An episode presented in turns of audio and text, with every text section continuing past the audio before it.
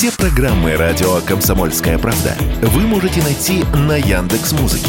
Ищите раздел вашей любимой передачи и подписывайтесь, чтобы не пропустить новый выпуск. Радио КП на Яндекс Музыке. Это удобно, просто и всегда интересно.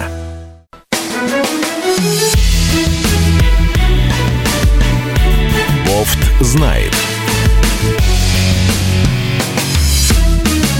Всем привет, это радио «Комсомольская правда», это прямой эфир.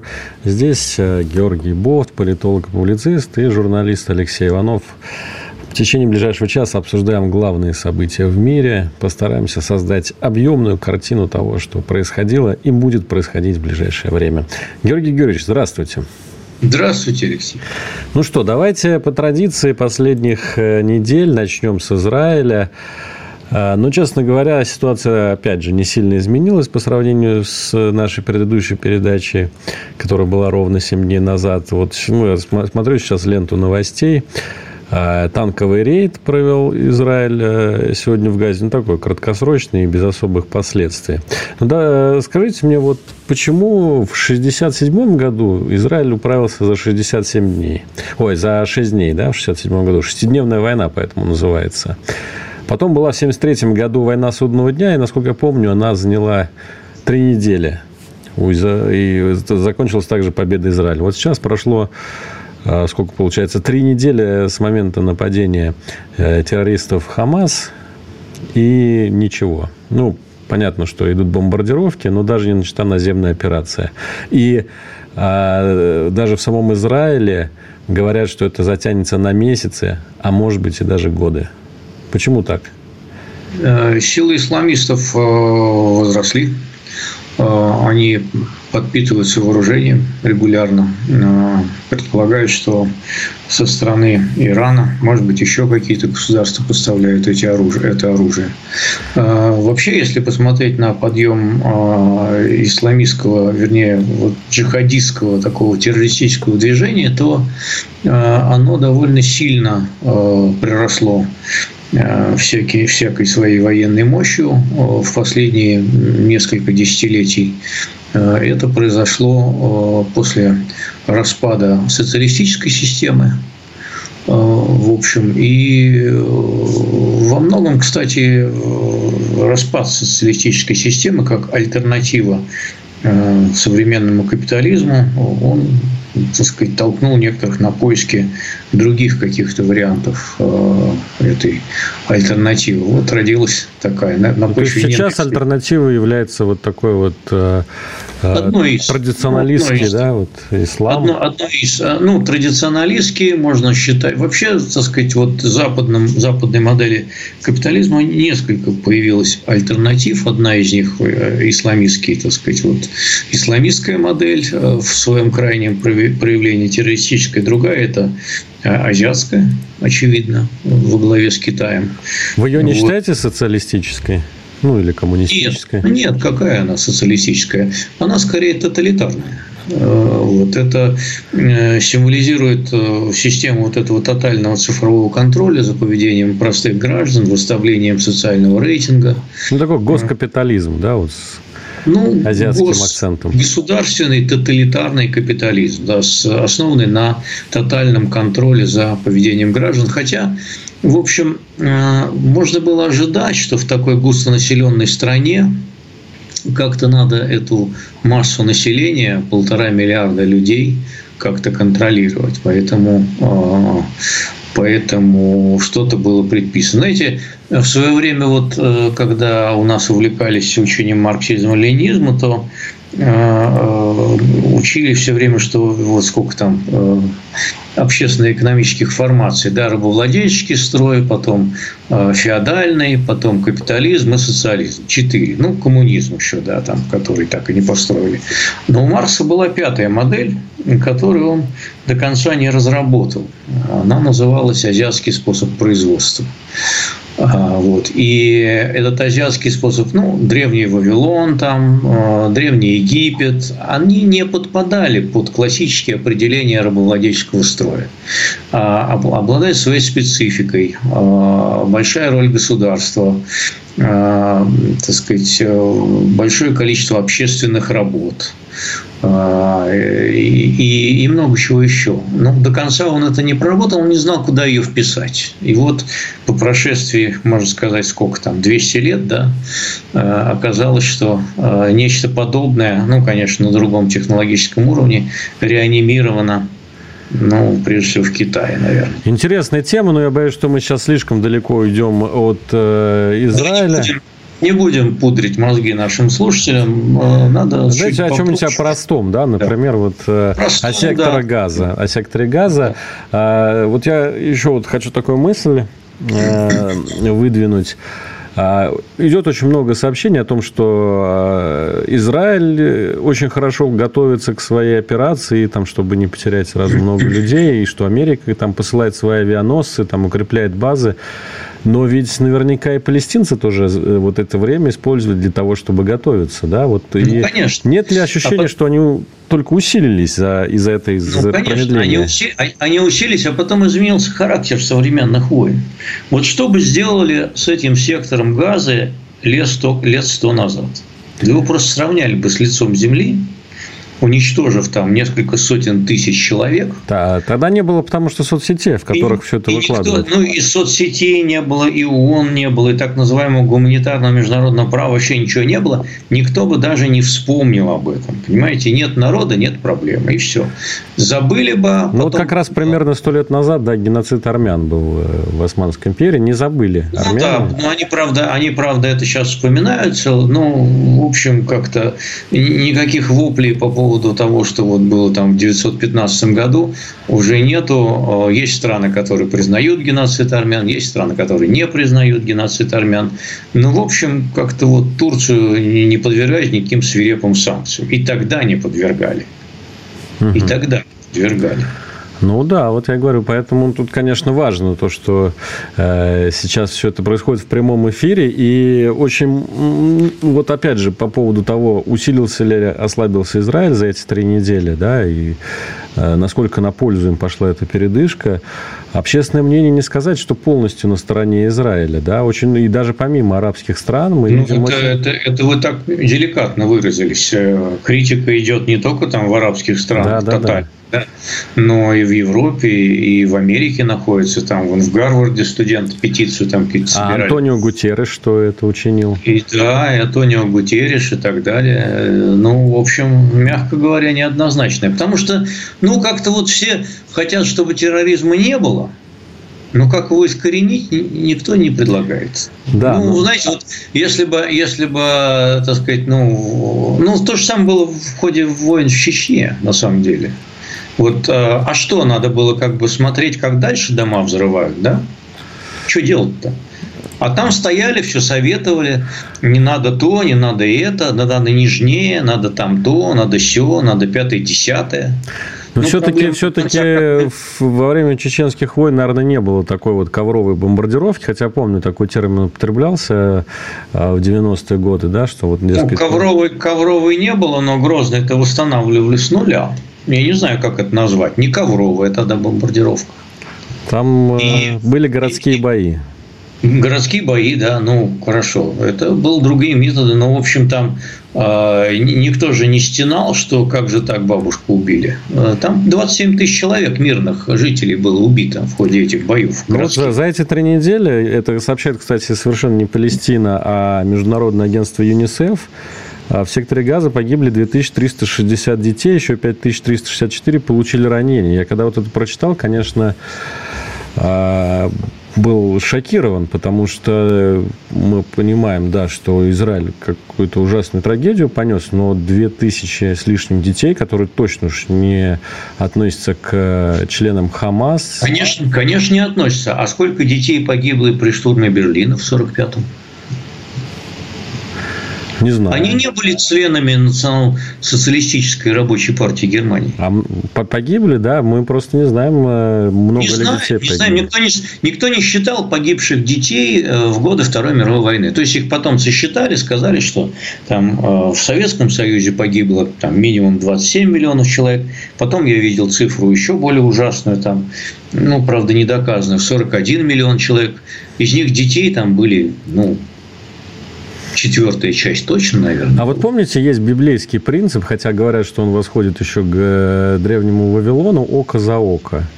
Ну, что, дескать, наказание должно быть равноценно Это было мера не за мера. В Вавилоне. Это э, в русской правде было первый свод законов, ну, а, мы... который принят был, да, да, да. прости господи, Киевской Руси, Киевской Руси, да, вот э, в русской правде. Ярослав Мудрый, да. Да, Ярослав Мудрый, да, и око за око и так далее. Ну, вот там. Э, нет сейчас ощущения у вас, что вот за око свое Израиль пытается вырвать сердце у Палестины?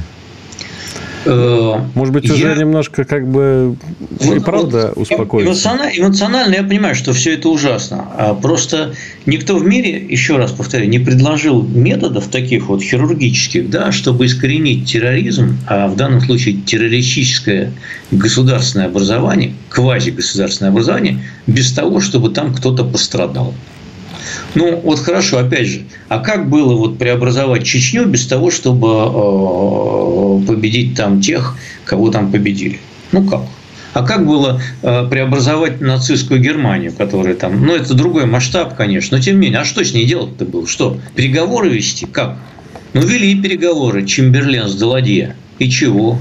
Да, но вот такое ощущение, что все эти три недели как раз мучительно пытаются на всех уровнях выработать какое-то решение. Так нет никакого. Вот именно, что нет решения, а самое главное, нет понимания, а что потом делать. Георгий Бофта, радио «Комсомольская правда». Нам время уйти сейчас на небольшой рекламный перерыв. После этого вернемся и продолжим обсуждать.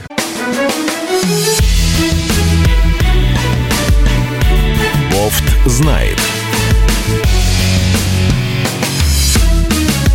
Прямой эфир радио «Комсомольская правда», и мы продолжаем. Мы – это Георгий Бофт, политолог, публицист и журналист Алексей Иванов. Вы знаете, вот пока мы с вами обсуждали Израиль и Палестину, новость пришла интересная, я просто ее зачитаю.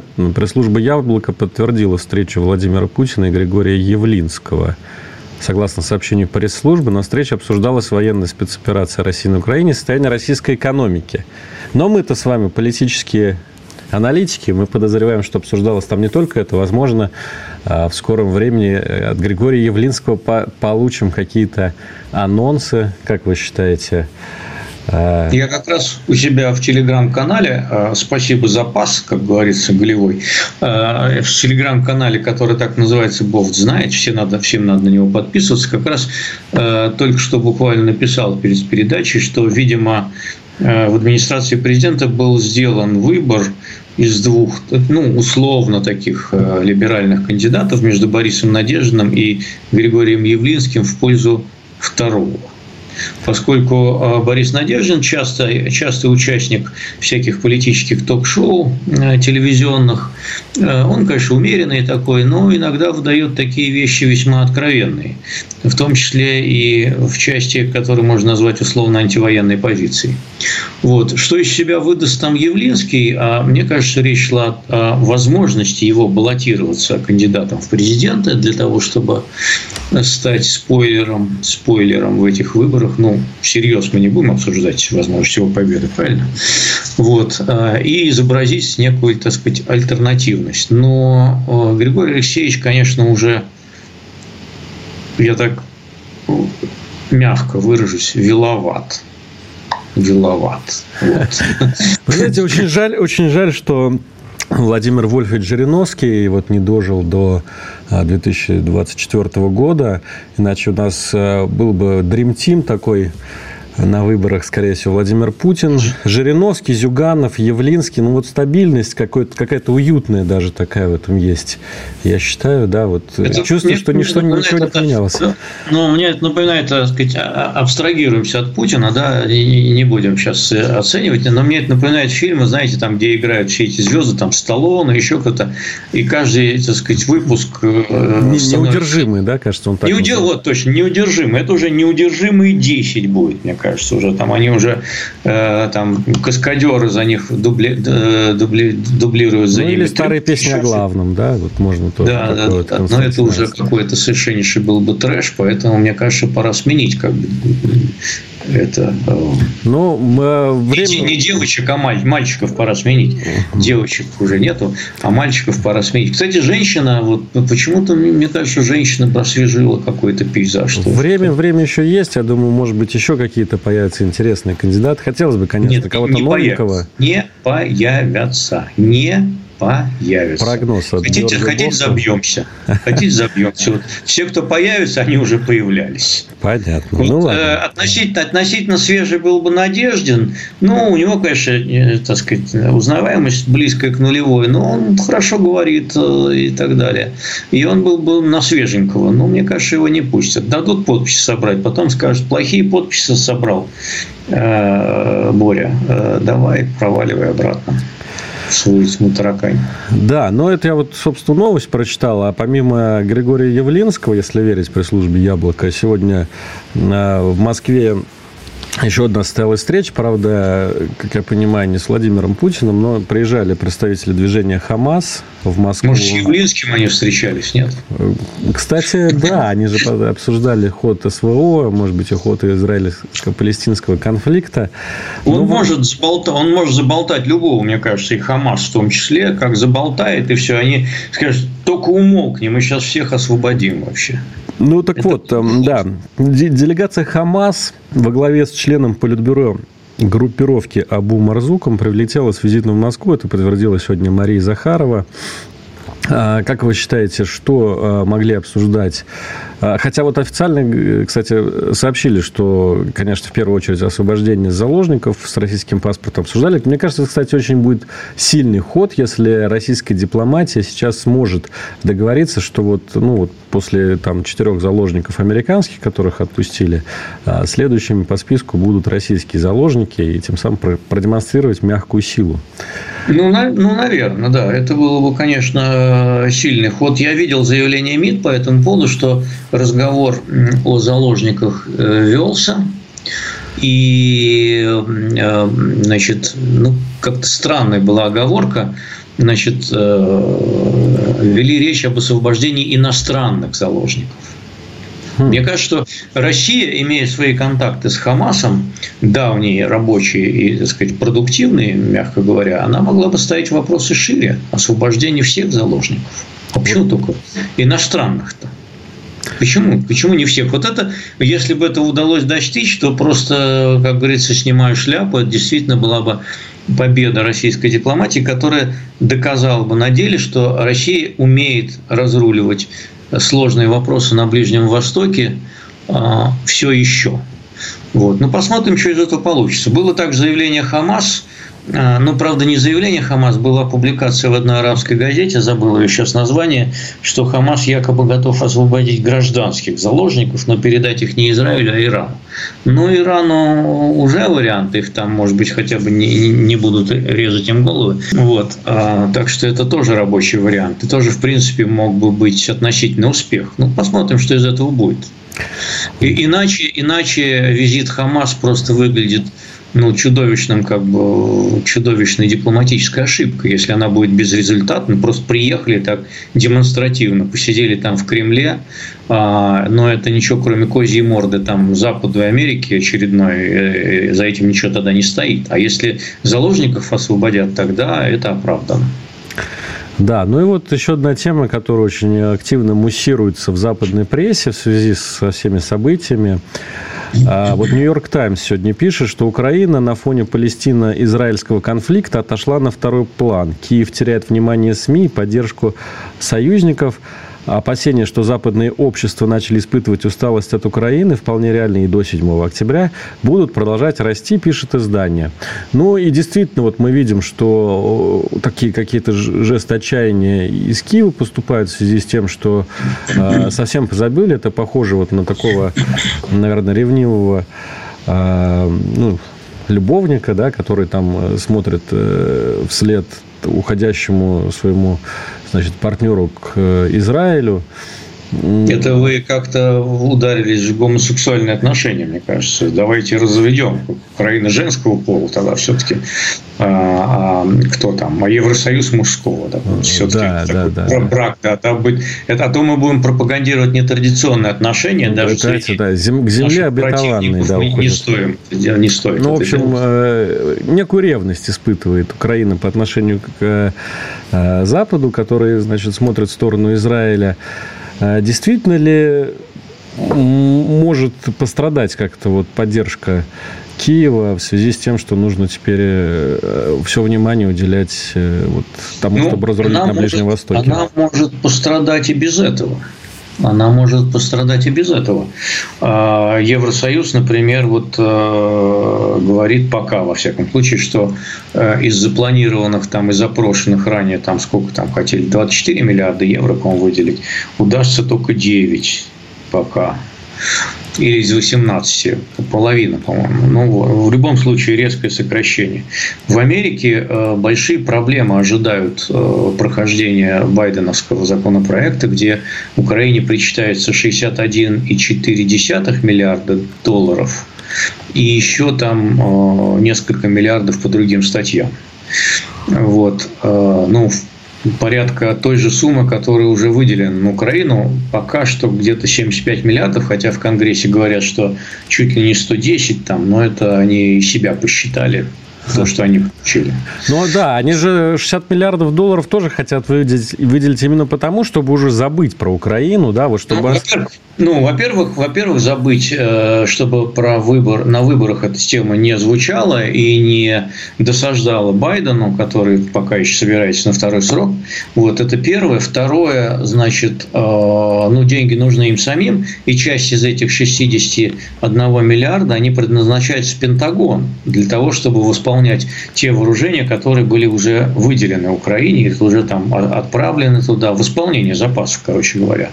То есть, это часть на себя, но там еще на транспортный. Кстати говоря, в этот же пакет включен, включено финансирование американского воинского контингента в Европе который тоже там как бы из-за Украины, поэтому, а, поэтому по, по этой статье тоже расходят. Но вот у него там большие проблемы будут, видимо, потому что э, республиканцы, которые большинство в Палате представителей, они примерно, вот я так посмотрел по прессе американской, примерно половина фракции республиканцев, они выступают, э, ну, по крайней мере, против увеличения помощи, э, или даже некоторые за ее сокращение, а некоторые даже за ее вообще завязывайте с этой э, помощью. У нас своих дел полно, с Мексикой надо стену строить, говорят они. Так что будут проблемы определенные, да, это будет дебатироваться довольно остро. Да, о том, что происходит сейчас в Конгрессе США, мы еще поговорим с Георгием Бофтом, потому что там тоже э, были на этой неделе интересные события. У нас сейчас э, время для очередного новостного блока э, рекламного. Вот после него расскажем о том, как все-таки удалось назначить спикера. Я, честно говоря, не верил, что это произойдет, но все-таки смогли. Но там интересная история, так что никуда не переключайте.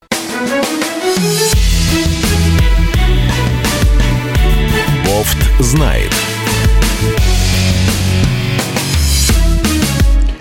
Бофт знает радиопередачи, телеграм-канал Георгия Бофта. Э, Алексей Иванов также микрофона. Продолжаем обсуждать главные события. Я уже анонсировал, что мы хотим поговорить о ситуации в Америке. Там почти месяц э, Палата представителей была без спикера. Это очень важно, потому что спикер Палаты представителей – это, во-первых, третий человек, ну, второй человек в очереди на пост президента США, если, например, Джо Байден неожиданно... Это не считая самого президента, да? Ну да, если не считать самого президента, то есть там второй, следующий идет вице-президент, президент, и после этого спикер. Вот. Ну и вообще это человек, без которого нельзя вести законодательную деятельность, а, соответственно, например, посылать деньги там Израилю или Украине. Вот месяц практически США жили без спикера, там была жесточайшая просто заруба между республиканцами э, по поводу того, кто должен быть, потому что там мы вот с Георгием Георгиевичем в прошлый раз уже об этом говорили. На самом деле э, не, не одна республиканская партия, а две. Одна поддерживает Трампа, трамписты такие радикалы, да, крайне правые, а другие умеренные, такие консерваторы в духе, наверное, дедушки Рейгана, там, э, кто там у нас еще был, Джордж Буш, старший особенно. Ну, вот, в общем, такие классические республиканцы. Они не могли между собой договориться. И э, вот с четвертого, кажется, раза все-таки выбрали спикера. И самое удивительное, что выбрали трамписта. Как вам кажется, повлияет ли это на вообще то, как будут принимать законы в Америке, на вообще позицию геополитическую США в мире, может быть, на Россию как-то повлияет? Он пока никак э, особенно ну, не был ярким законодателем, хотя я посмотрел, у него э, один из самых высоких рейтингов проходимости законопроектов, в которых он принимал участие.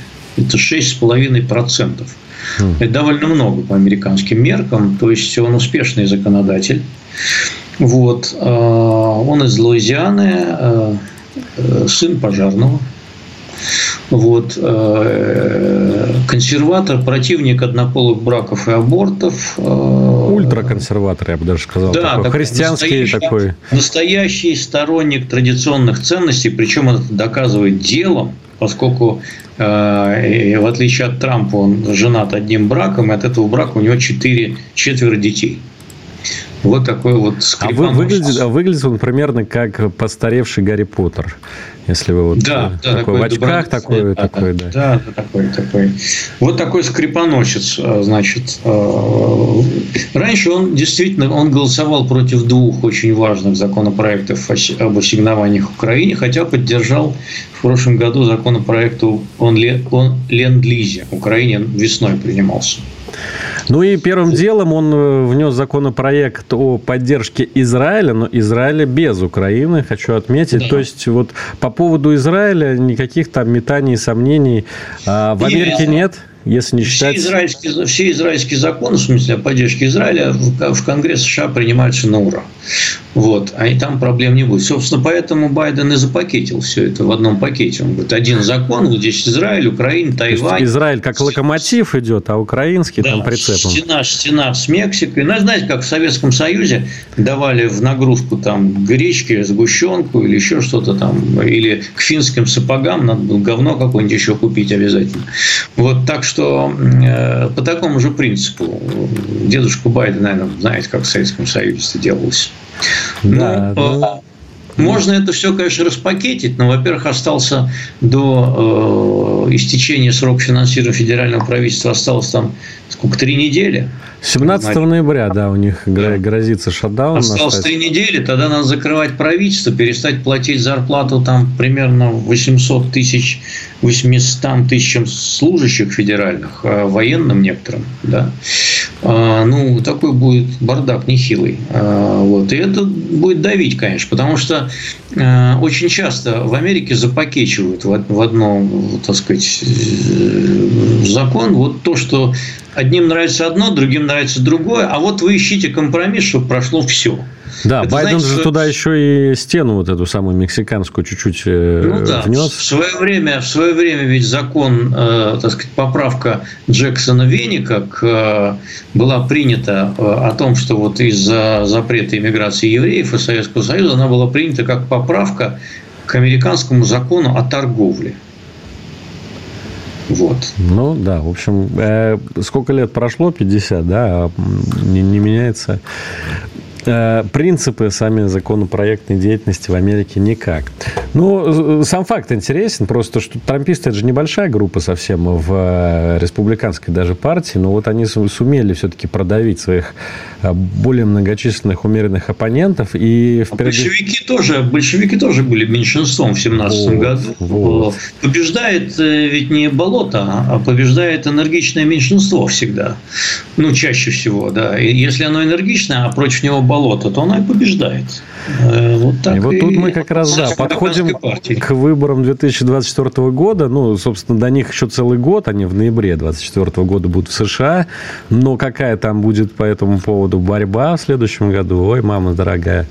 Это, конечно, э, будет любо-дорого посмотреть и обсудить с Георгием Бофтом. Мы, конечно, будем э, все это вам рассказывать. Ну и давайте, наверное, в Европу перенесемся. Там тоже есть, кстати, фанат Дональда Трампа, Виктор Орбан. Настоящий трампист, тоже такой европейский. Он на этой неделе показал э, фотографию. Ему Дональд Трамп прислал посылкой свою красную бейсболку. И Виктор Орбан очень гордо в ней э, будет теперь ходить. Для него это лучший подарок. Так вот, э, Виктор Орбан э, на этой неделе пообещал блокировать любое выделение денег Украине со стороны Евросоюза. Это во-первых. А во-вторых, э, он назвал современный Евросоюз неудачной пародией на СССР. Кстати, известно, вот нас Орбан очень любит в стране, ну, обычно, потому что он, значит, единственный из ЕС, кто за нас как-то выступает, но Орбан ведь жуткий антисоветчик. Он абсолютно собственно, на этом сделал карьеру в свое время. И вот он говорит, что э, то, что было в советские времена, это была трагедия. Брюссель – это просто плохо удавшаяся современная пародия комедия. Как вам такое сравнение, Георгий Георгиевич? Ну, ему уже ответил, что если тебе не нравится, то вали. Да? А ну, можешь выйти из Евросоюза и привет. А Венгрия получает от Евросоюза а, довольно значительные суммы субсидий, всяких грантов и так далее. И вот значит, перед одиннадцатым пакетом разморозили довольно большую сумму, которая была полагалась за борьбу с ковидом, ну, там были свои программы, вот, и, значит, ее заморозили, потому что Венгрия себя плохо вела, там по другим направлениям, они тоже проявляют всякую самостоятельность.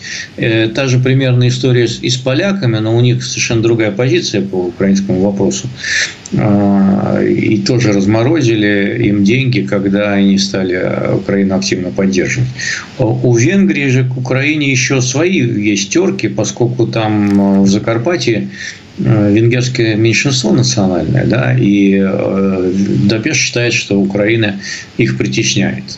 Поэтому это одно из, кстати, главных возражений Венгрии против принятия Украины в Евросоюз. Вы сначала там с меньшинствами разберитесь, но они о, себе, о своих, конечно, беспокоятся. И, кроме того, другие сейчас э, претензии – это Украина наехала на венгерский банк УТП, его дочка есть в России, пока еще работает.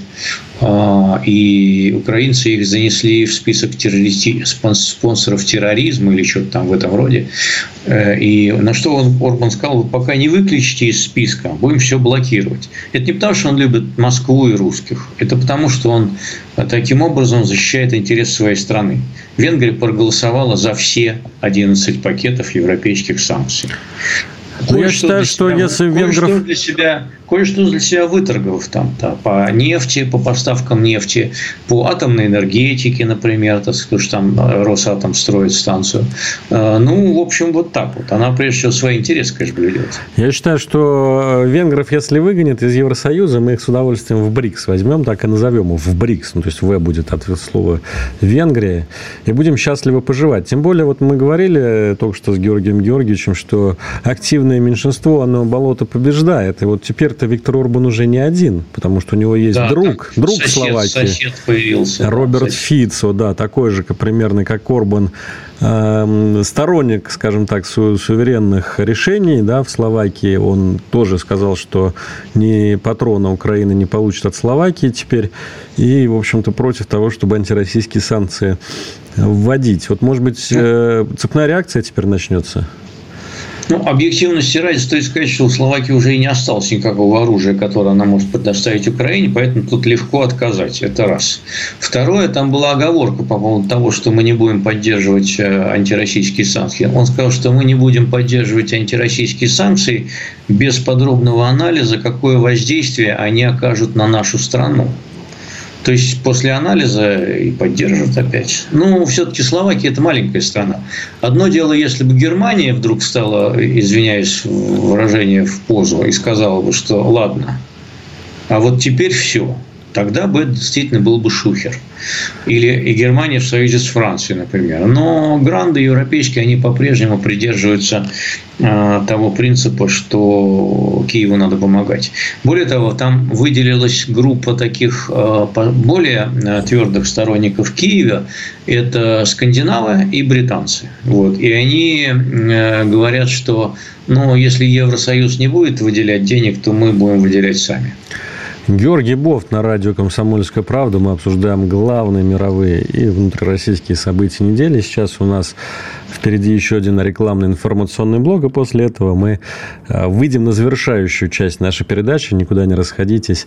Радио «Комсомольская правда». Прямой эфир вместе с вами. Бофт знает.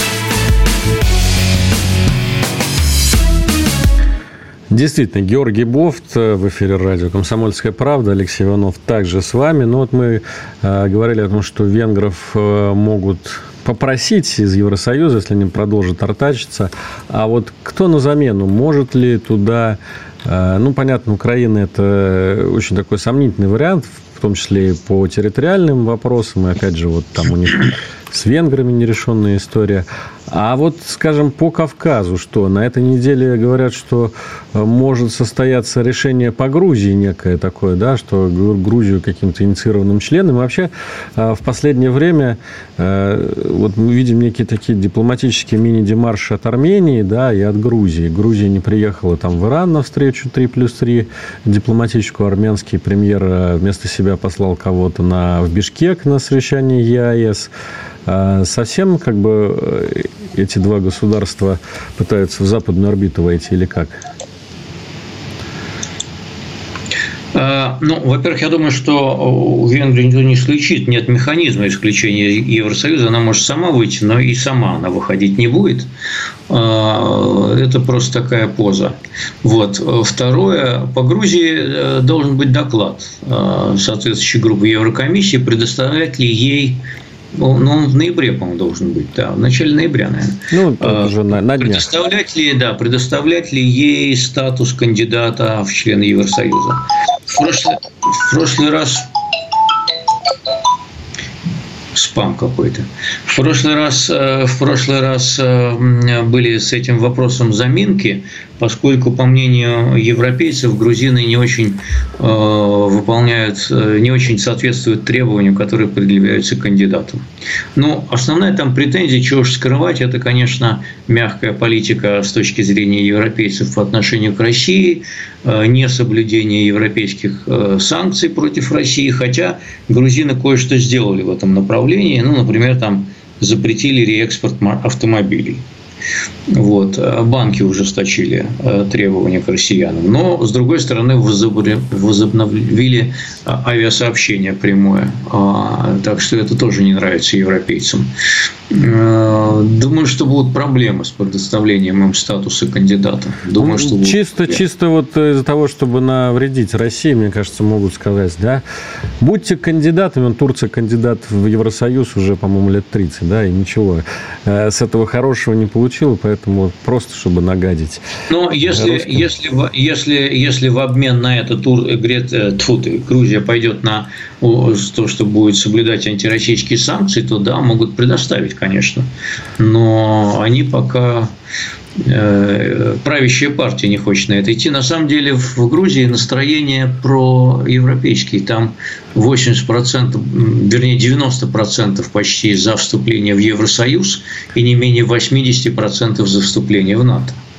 Ну, вообще, мне кажется, чем больше времени проходит с момента распада Советского Союза, тем больше вот меняется эта динамика, потому что молодежь, которая выросла уже возможно, даже и без знания русского языка, она, конечно, а, ближе к Западу, чем поколение родителей, да, которые помнят вот эту советскую еще историю, которую, конечно же, все прекрасно ну, знают да, русский ну, язык. Да, речь, конечно, речь о конкуренции экономических моделей, культурных моделей, цивилизационных моделей. Да. Мы, к сожалению, не выигрываем в этой конкуренции на протяжении последних десятилетий.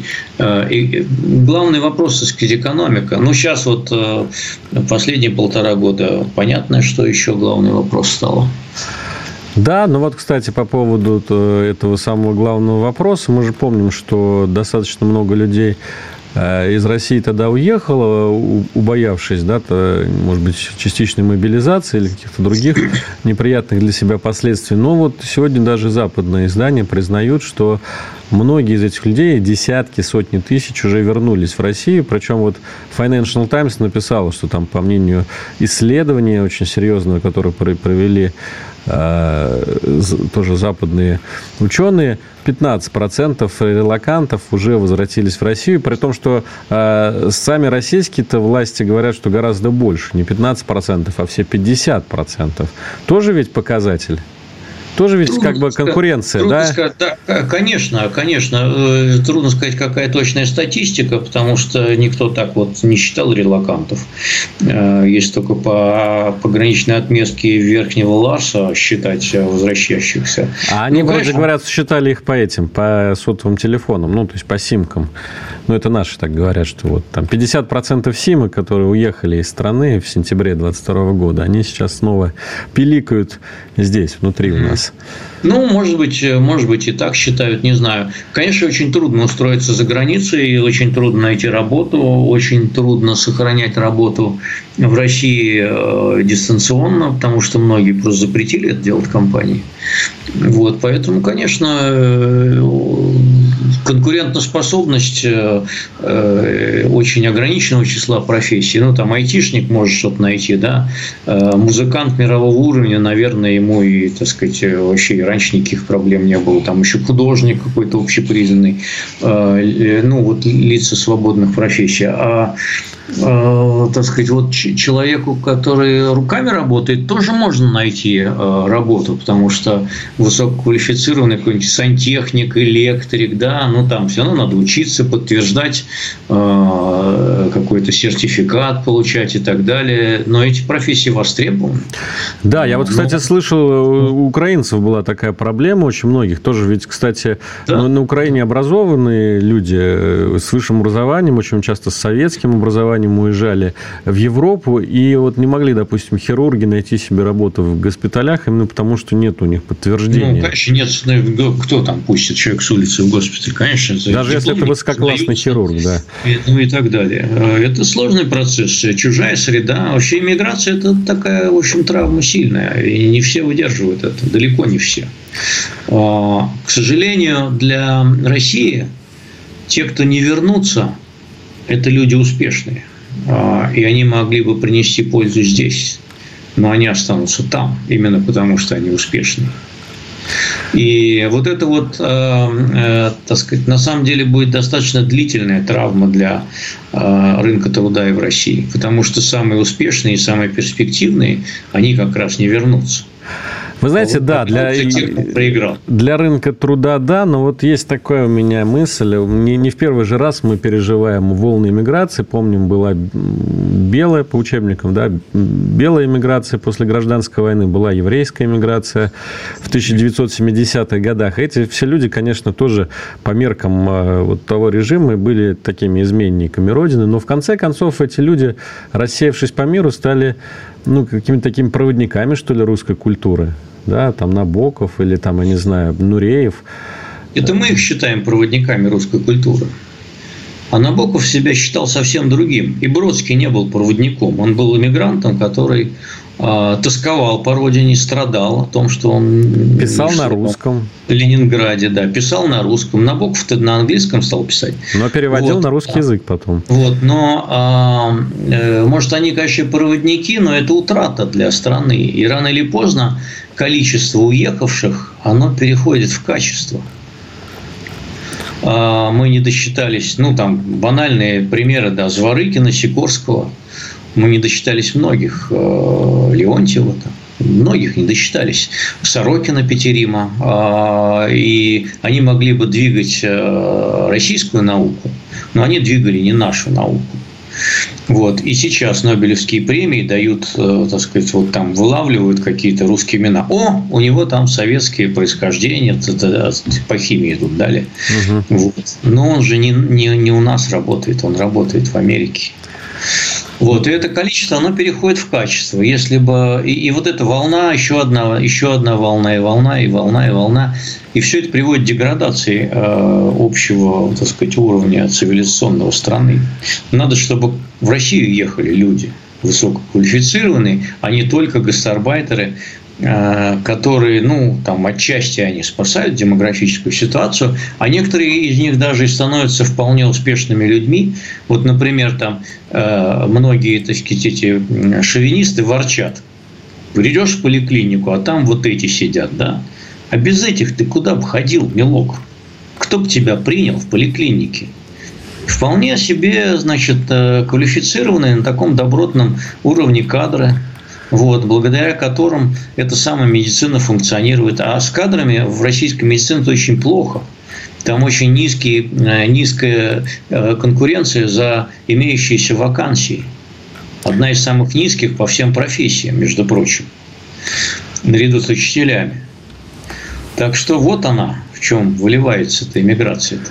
Ну, вот здесь надо отдать должное все-таки э, верховным нашим властям, которые на протяжении всех этих вот двух лет э, не позволяли себе как-то опускаться вот до уровня говорящих голов по телевизору, которые там кричали, что нужно отменить, забыть, проклясть, чуть ли не изничтожить. Но да, это вот... не по телевизору, это в доме кричат, в главе со спикером, между прочим. Ну вот если брать правительство, если брать президента, то отношения ну, все-таки да. лояльные. Помните, да? помните, помните, как в «Джентльмене джентльменах удачи. Добрый, добрый. А мог бы бритвой по горлу и в колодец, да. Да, ну что Спасибо, конечно, за это, да, спасибо. Да, будем ждать, что все-таки будут русские люди э, выходцы из России возвращаться к нам в страну и будут э, добиваться успехов здесь, у нас на родине, а не где-то там, и получать Нобелевские премии за работу в российских организациях, а не на западные университеты. На этом мы сегодня с вами прощаемся. Спасибо. Да, Георгий Бофт, политолог, публицист, был с вами, Алексей Иванов, э, журналист. Э, след, следующей неделе мы снова здесь, снова с вами будем обсуждать главные события, так что ждем вас снова на волнах радио «Комсомольская правда». До свидания. Бофт знает.